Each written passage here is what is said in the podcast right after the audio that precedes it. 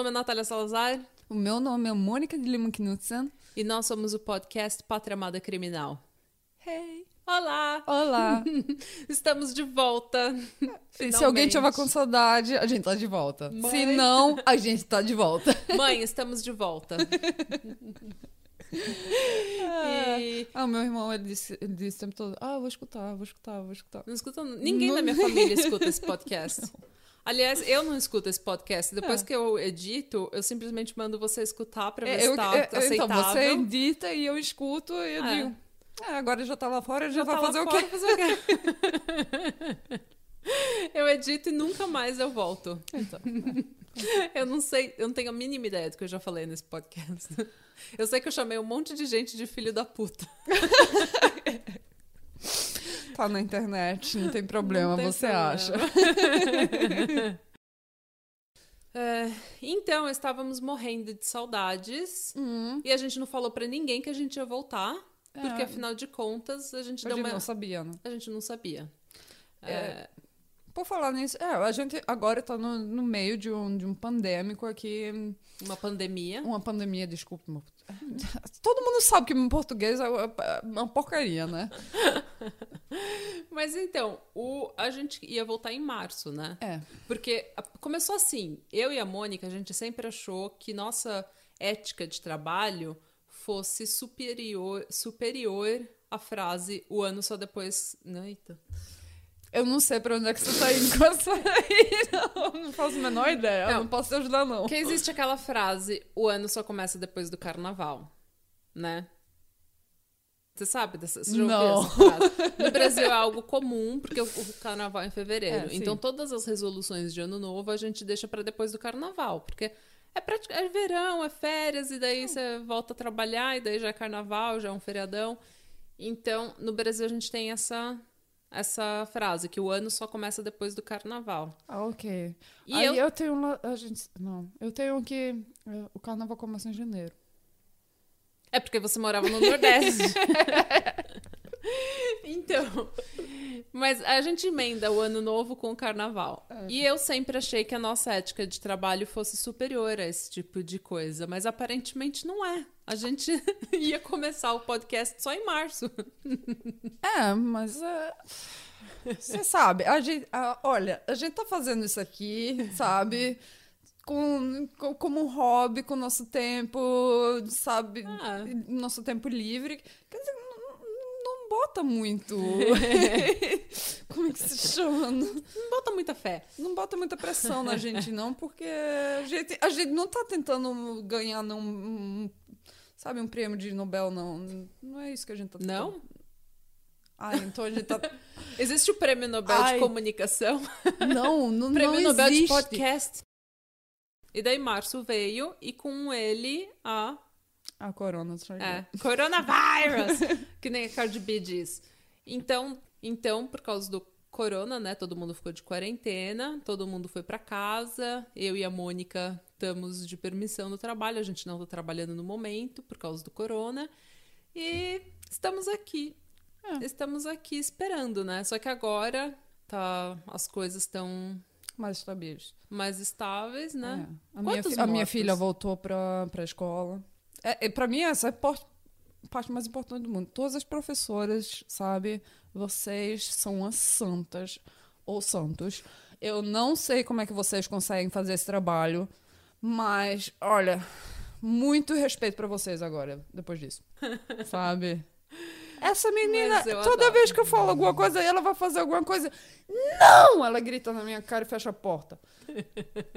É. Mas então, aqui na Noruega, todo mundo levou bem a sério, relativamente bem a sério, a, o, a pandemia, né? Então, É, eles, eles fecharam tudo, sabe? As escolas, as creches, é, todas as lojas, bem dizer. Só, só loja de supermercado, de, de supermercado que estava aberto. ah, Quer dizer que eles fecharam tudo. E, e, hum, não podiam, não podiam viajar para fora do país ou para dentro. Se, se viajar, vai ter que em, em quarentena. Em quarentena. É, aqui eles têm uma, sabe, aqui na Noruega eles têm as casas de férias, as, as ritas é, que eles vão.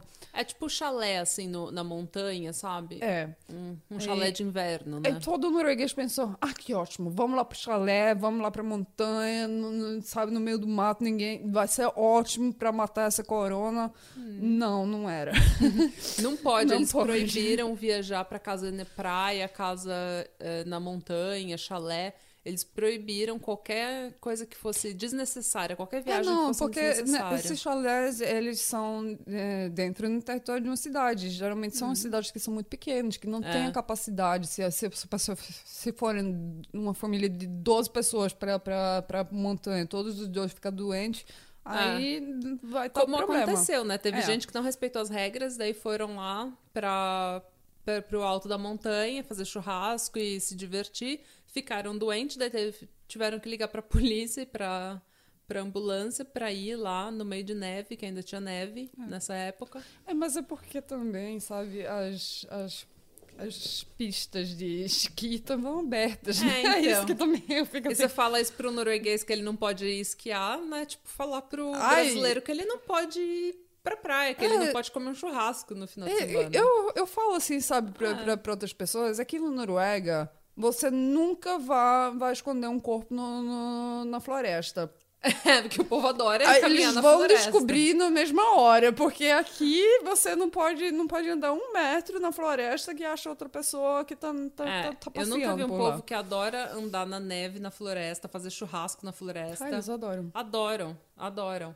Mas enfim, essas medidas foram ótimas, foram necessárias. Mas agora eles estão aliviando elas. estão aliviando porque a gente teve, acho que foram 6 mil contaminados, não foi? Ah, não sei 7 quando, mil mas eu contaminados sei que hoje, ah, neste momento, são 211 que, que morreram. que morreram. É. Então, relativamente, um número relativamente pequeno, né? É. Porque quando, eu lembro que quando a gente estava no trabalho e a gente recebeu a notícia de que o, o país inteiro estava fechando, a Noruega, acho que era o terceiro Você se lembra o que eu falei pra você? Era eu falei, terceiro. a escola tá fechando.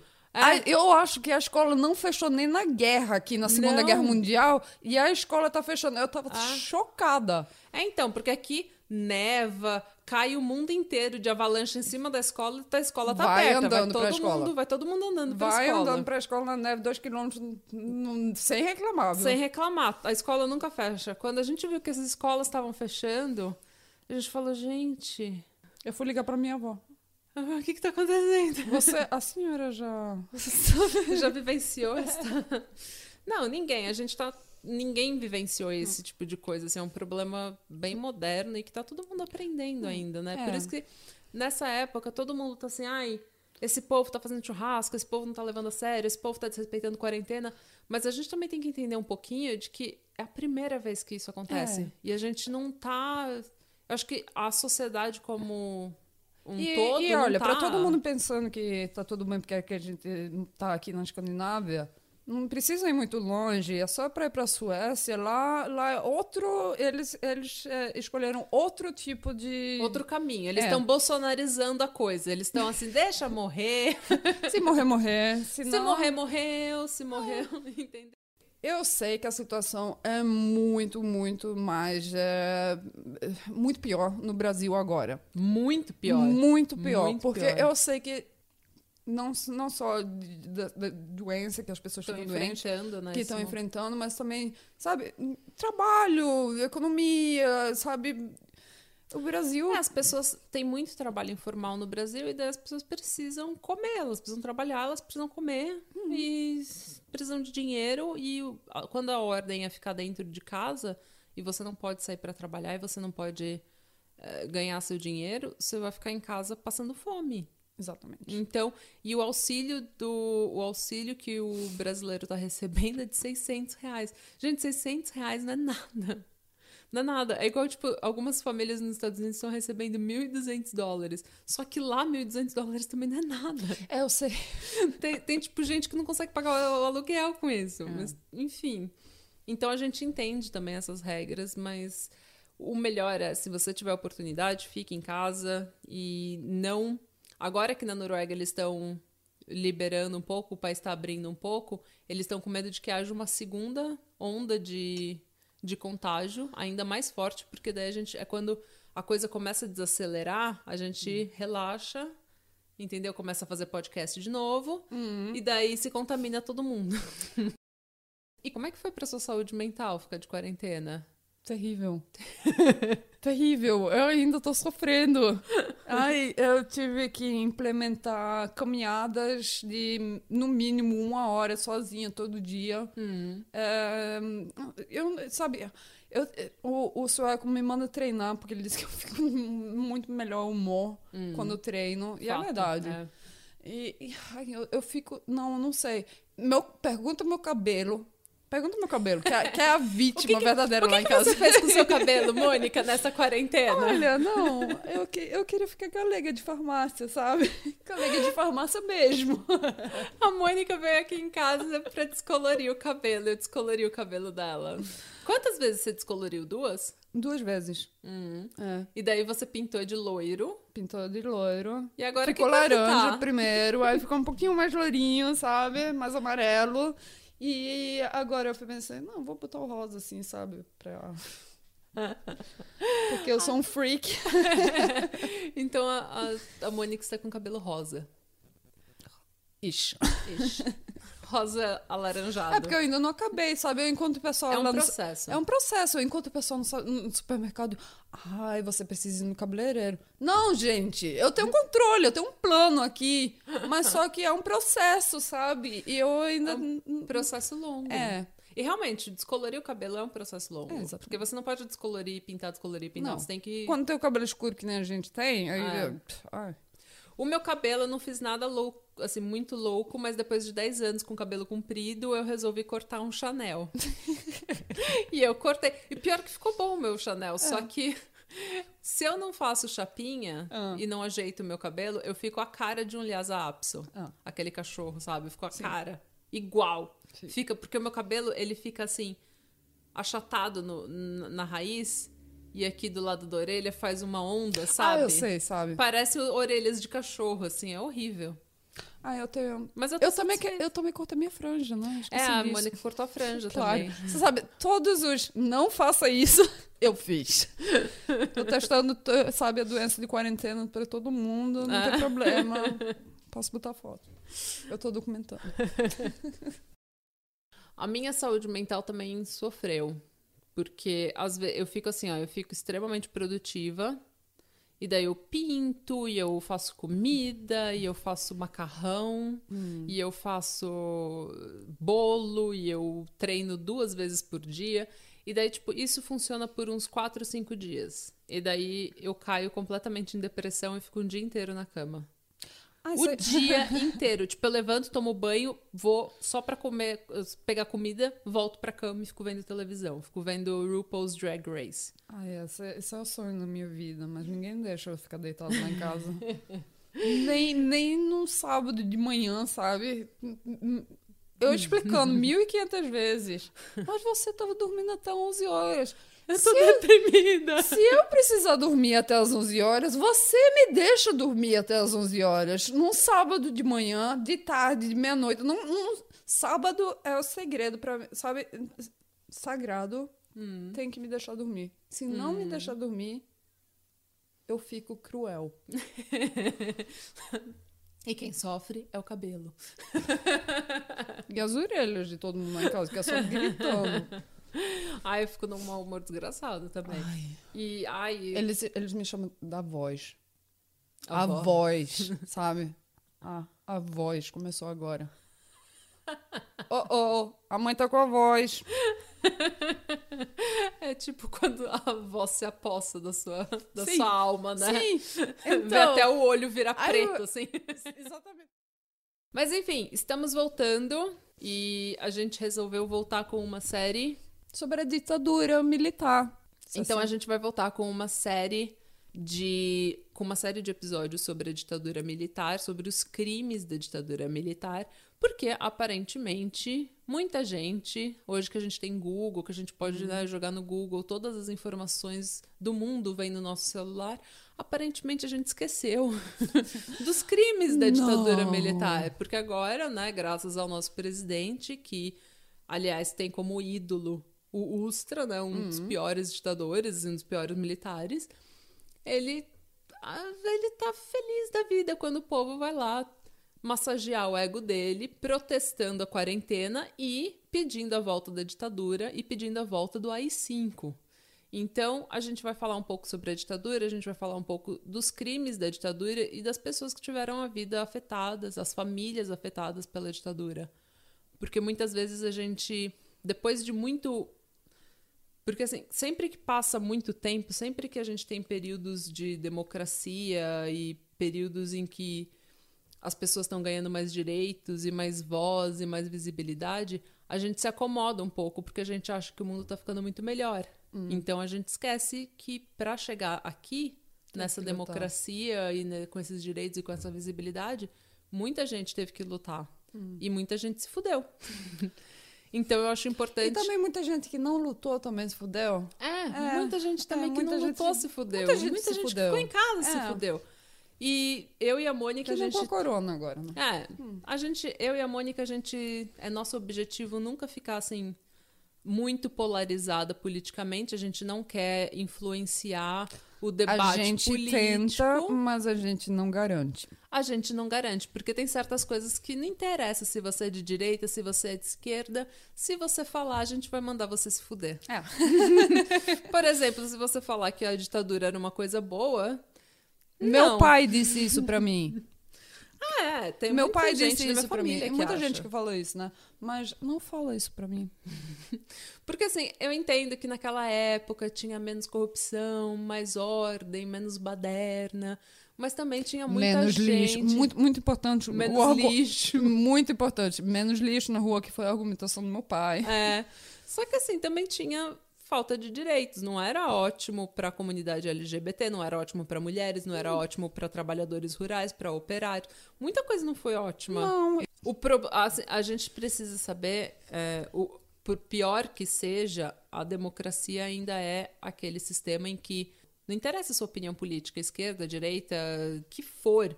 Se você está insatisfeito, a democracia é o único espaço que você tem para falar a sua insatisfação sem ser perseguido politicamente. Veja bem, não significa que você não tenha consequências sob- do, do que você está falando. Você vai sofrer as consequências daquilo que você está colocando no mundo, né? Do que você está fazendo e do que você está falando. karma. Karma. Mas é, ninguém pode te perseguir politicamente, te prender ou te torturar porque você tem opiniões políticas ou posições políticas Mas é diferentes. assim que o mundo funciona mesmo, Natália. Não. Mas é, numa democracia você pode lutar por isso. Hum. Agora, numa ditadura, você simplesmente. Não interessa se ela é de esquerda ou se ela é de direita. Hum. Numa ditadura, você falou mal do governo, você vai preso. Você começou a fazer barulho, eles te taxam ali de terrorista Hum. e sua voz foi silenciada. E tem gente que nunca vai saber da sua história. Então, isso acontece numa democracia? Claro, acontece no mundo inteiro ainda. Mas a- numa democracia onde você pode colocar um post no Facebook pedindo a volta da ditadura e eu mando você tomar no cu, mas não te prendo e não te torturo e não te mato ou não faço você desaparecer. Entendeu? Essa é a diferença. Olha, vocês não podem pegar aqui, a gente aqui na Noruega, não, viu? É, então a gente vai descer o cacete. Vai fazer o quê? Vai vir me prender aqui? Não vai. Não então vai. vou descer o cacete mesmo. vou chamar todo mundo de filho da puta, que esse é meu hobby.